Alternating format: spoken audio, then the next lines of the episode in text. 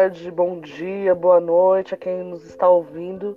Eu sou a professora Cristiane Santana, de língua portuguesa, do IFSP Campus Guarulhos, e a gente está começando hoje o nosso primeiro episódio do podcast sobre o projeto Para Além do Vestibular, a literatura como direito humano.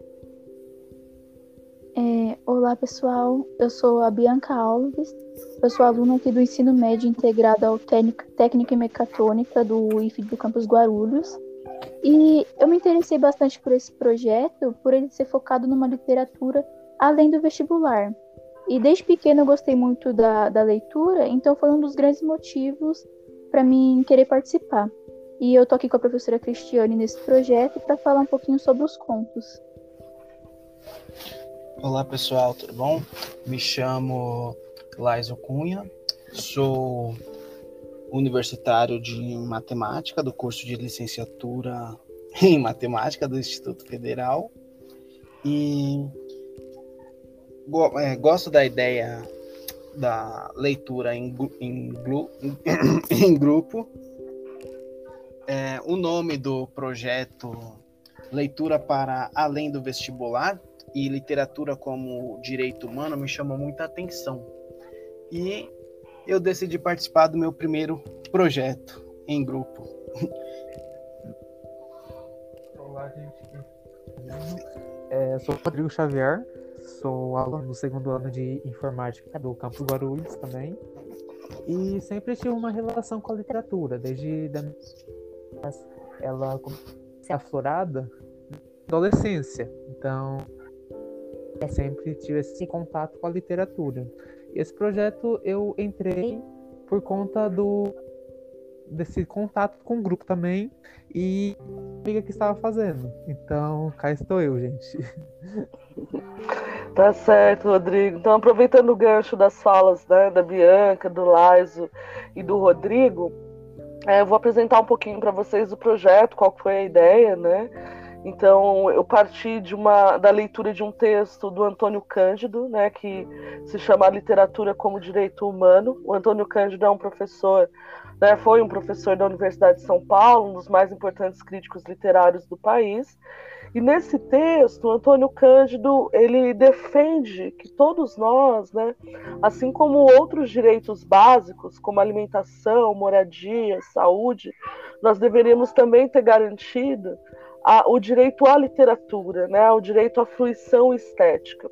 E na releitura desse texto, né, eu fiquei pensando, por que não né, propor um projeto em que a gente possa, de fato, exercer esse, esse direito né, de ter uma fruição estética, de trocar impressões, e de ler, e de se incomodar, e de, é, de sentir. Né? Então, foi um pouco motivada pela leitura desse texto que eu né, propus o projeto, que é um projeto de extensão né, do IFSP Campus Guarulhos, e ele conta com três tipos de atividades. Né? A gente iniciou com os encontros de leitura, como né, a Bianca, o Lais e o Rodrigo também destacaram, esses encontros de leitura são momentos de compartilhar as leituras coletivamente, e tem sido muito prazeroso, né? A gente começou é, é, nós estamos indo agora para o terceiro livro, né? E estamos aqui recuperando a primeira das nossas leituras, que é o Seminário dos Ratos, da Lígia Fagundes Teles, que a Bianca vai falar logo na sequência um pouquinho sobre o livro. E, e aí a gente, a segunda parte do projeto, né? A ideia é a gente compartilhar esse, essas leituras que a gente tem feito conjuntamente com mais pessoas, né? E por isso a gente resolveu gravar o podcast, né? E compartilhar com vocês que nos escutam. E também acho que esse podcast serve para convidar mais pessoas, né? Para participarem, para estar com a gente nesses momentos de troca que têm sido tão prazerosos. E por fim, uma última etapa que a gente vai fazer lá no finalzinho, né? É compartilhar por escrito também, como se fossem cadernos cadernos de leitura, né, todo esse, esse trajeto que nós fizemos ao longo da duração do projeto. Né? Então é, é um pouco isso. espero que vocês gostem do encontro de hoje. Também é um encontro para nós, né, fazer essa conversa. E agora eu já passo para Bianca, que vai falar um pouquinho sobre sobre a Lígia Fagundes Teles, que é a autora que a gente do primeiro livro que nós lemos, que é o Seminário dos Ratos, que embora seja um livro que está na lista do vestibular, a gente considerou isso também no projeto, né? A gente poderia ler livros que estavam na lista, mas também fora dela, né? Então a ideia é não ficar preso só às leituras obrigatórias. Quando a gente faz a leitura dos livros que estão na lista dos vestibulares, a proposta é não ficar focando em resumos, o que vai cair na prova, mas fazer uma leitura um pouco mais prazerosa, né? Compartilhar mesmo as impressões que a gente tem, até porque é, as pessoas que têm participado do encontro não são como o Laiso, por exemplo, que está no ensino superior já, então não é alguém que está prestando vestibular, enfim, está lendo por outras motivações, né? Então acho que é isso. Passo a palavra para Bianca agora, Bianca, para você falar um pouquinho da, da Lígia. O que, que você tem aí para falar sobre ela e sobre o lançamento do livro?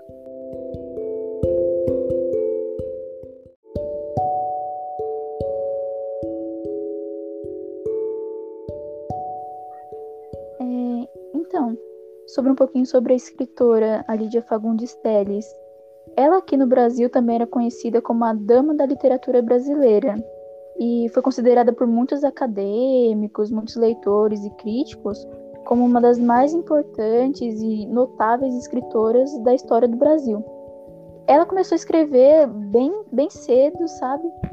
E durante toda a sua carreira ela foi ganhando muitos e muitos prêmios no ramo da literatura. E hoje a gente vai, nós vamos ver um, um, um conto que foi publicado pela primeira vez dentro de um livro chamado Seminário dos Ratos, que foi uma coletânea publicado lá em 1977. E Seminário dos Ratos é um livro com 14 contos, e esses contos eles lidam com vários temas, como o, o amor, a solidão, a loucura e medos de cada personagem. E o interessante é que eles não ficam só no, no real, por assim dizer. Eles vão indo para o ramo da fantasia, eles vão abrindo várias portas para você adentrar e você imaginando o que vai acontecendo. E isso foi um, uma das coisas que me chamou muita atenção no livro, de conseguir colocar o racional encarando o um mundo fantástico. Ah, bacana, né, Bianca? Acho que é, o, o, que eu diria no geral sobre o livro, né, só reiterando isso que você já, já disse tão bem expressou para gente, né, a Lígia Fagundes Telles nesse livro ela mergulha numa subjetividade, né, nessa subjetividade humana. E aí aparecem todos os tipos de sentimentos, né? A gente tem que lidar com as emoções humanas. Então os contos tematizam essas emoções, essas angústias, essas inquietações frente ao mundo, né? Então, é, vários contos vão colocar em, em, é, em xeque né, a visão de mundo das personagens com a visão da sociedade, né, daquilo que se apresenta. É interessante a gente pensar também que a Lígia Fagundes Teles escreve esse livro ainda no período ditatorial, né? Então é um período em que as liberdades estão, estão cerceadas ainda, então há muita censura, e ela toca em temas muito sensíveis, né? E acho que o primeiro conto que a gente quer conversar hoje, que é As Formigas, me parece que é um desses contos que vão fazer esse mergulho, né? Esse mergulho no universo fantástico, né? De contrapor a realidade e a fantasia. E aí, só para situar um pouquinho o pessoal que está ouvindo a gente, né? Quando a gente fala de fantástico, é uma corrente da, da literatura, né? A literatura fantástica, em que você tem acontecimentos que a gente chama de insólitos, né? O que, que são esses acontecimentos insólitos? São acontecimentos sobrenaturais que não se explicam pela razão. Né? Então, o leitor de uma literatura fantástica, ele sempre vai ficar diante de uma hesitação. E que hesitação é essa? É possível aquilo que está sendo narrado ou não? É realidade ou não? Quais são as fronteiras né, entre realidade e fantasia? E aí, a, a, essa fantasia, esse fantástico, ele faz sentido dentro da narrativa, mas coloca a gente, leitor, em xeque, né? Para saber, olha, será que, que é possível isso, né? Por que está acontecendo isso nesse conto? Peraí, vou ler de novo, acho que eu não entendi, né? Ele coloca a gente nesse lugar de hesitação. E o conto As Formigas acho que faz muito bem isso, né? É um dos meus contos, digamos, é o conto que abre o livro e é um dos meus favoritos também, né? Que vai narrar a história de duas estudantes é, universitárias, né? Uma de medicina, outra de direito, portanto de cursos que são bem pautados pela racionalidade, né? Pela a ideia de uma ciência, né? Enfim, é, de uma neutralidade e essas duas jovens é, vão procurar um lugar para morar, né? Se mudam, é aquela, aquela trajetória que muitos estudantes fazem de sair do, do interior e ir para uma grande capital estudar, né? Para uma cidade diferente. E quando elas chegam nessa nova cidade, elas vão para um, uma pensão, uma espécie né, de, de, de pensão, albergue, enfim, uma casa de uma senhora e todo envolto em mistérios ali, né? Nesse, nesse, nessa estadia das duas nesse lugar que é bastante curta, né?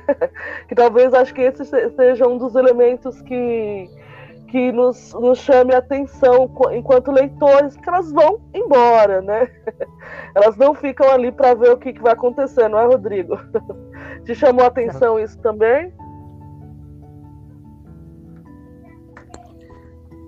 Bem, a parte que chamou bastante a minha atenção, a começar até mesmo pelo próprio título, né? As formigas. Eu ficava imaginando o que, que eu vou esperar, o que, que eu vou encontrar nesse texto, né? Um, outra coisa que também foi bastante interessante foi a descrição do cenário.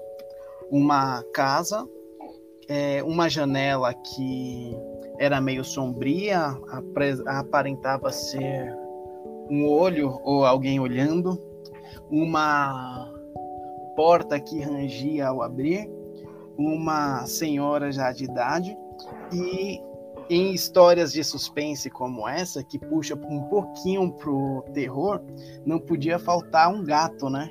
Que também é verdade. Presente. E pelo fato também das duas estudantes ficarem no mesmo quarto e no quarto parece que tinha um certo rebaixo no teto. E também a questão sombria das formigas que tinha o o anão, no caso, né, os ossos, mas enfim, uma história interessante. Não dá para falar muito para não dar spoiler da história completa, mas acabou sendo uma história surpreendente. O final amplo e aberto a inúmeras possibilidades, né? Então acredito que essa foi bem a minha visão, a história de suspense, uma história que puxa um pouco pro terror. E como você comentou, professora, uma história fantástica, né?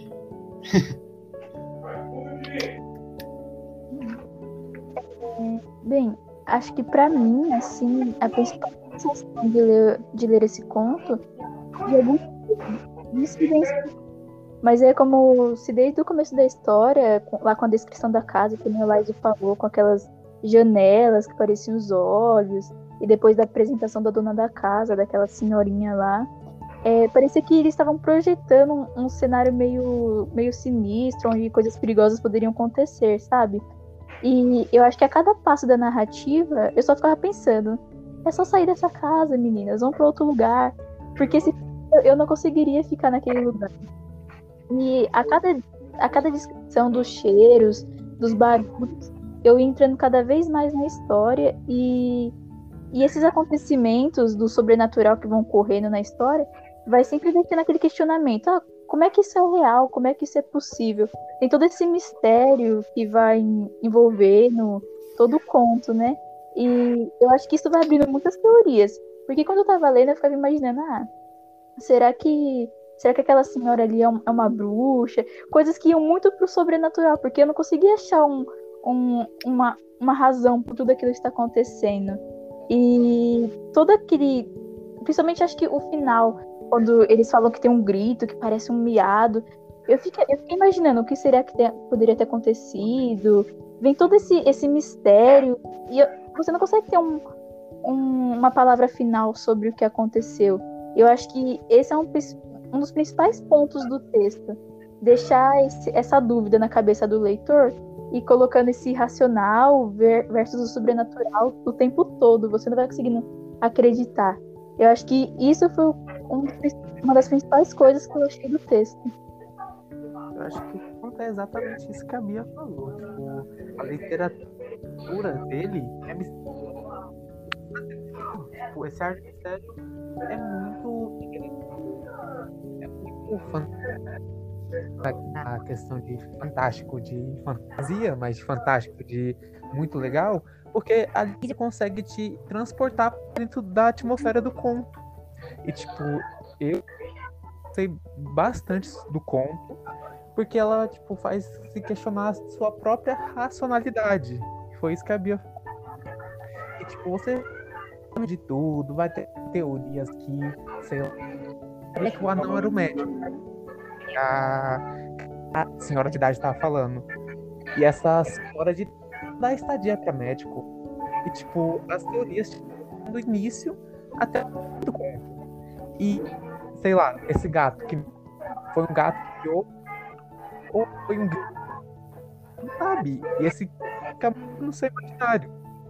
Vai é, fazer a finalização do conto. E, tipo, esse mistério todo envolvido no ar dá um tom uma que eu particularmente gosto no, em que eu leio.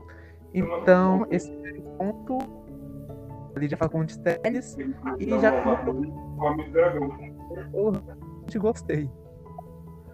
Ah, bacana, Rodrigo. Acho que é, vocês destacaram coisas, acho que bem importantes, né? Começando o Laiso, que fala sobre toda a construção do, do ambiente, né, da descrição do espaço, e acho que quando a gente, eu pelo menos, né, eu gosto de filmes de terror, por exemplo, né, embora o conto não seja de terror necessariamente, mas ele joga a gente nessa atmosfera, né? Então os, os filmes de terror têm um pouco isso, né? De uma de um jogo, por exemplo, na imagem, né? Quando você pensa no cinema, essa imagem do claro e escuro, essa oposição, a sombra e a luz, né? Então toda a atmosfera de, de mistério ela se joga para para esse universo mais sombrio, né? E, e, isso se reflete na fotografia.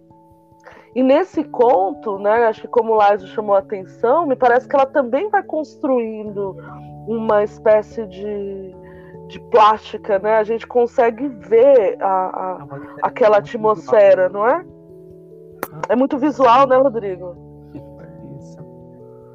eu acho que tem essa, esse apelo à visualidade. Então, acho que isso é uma das coisas, como a Bianca colocou também, que fazem com que a gente mergulhe nesse universo da história, né? E que a gente se envolva. Eu fiquei com uma Bianca também.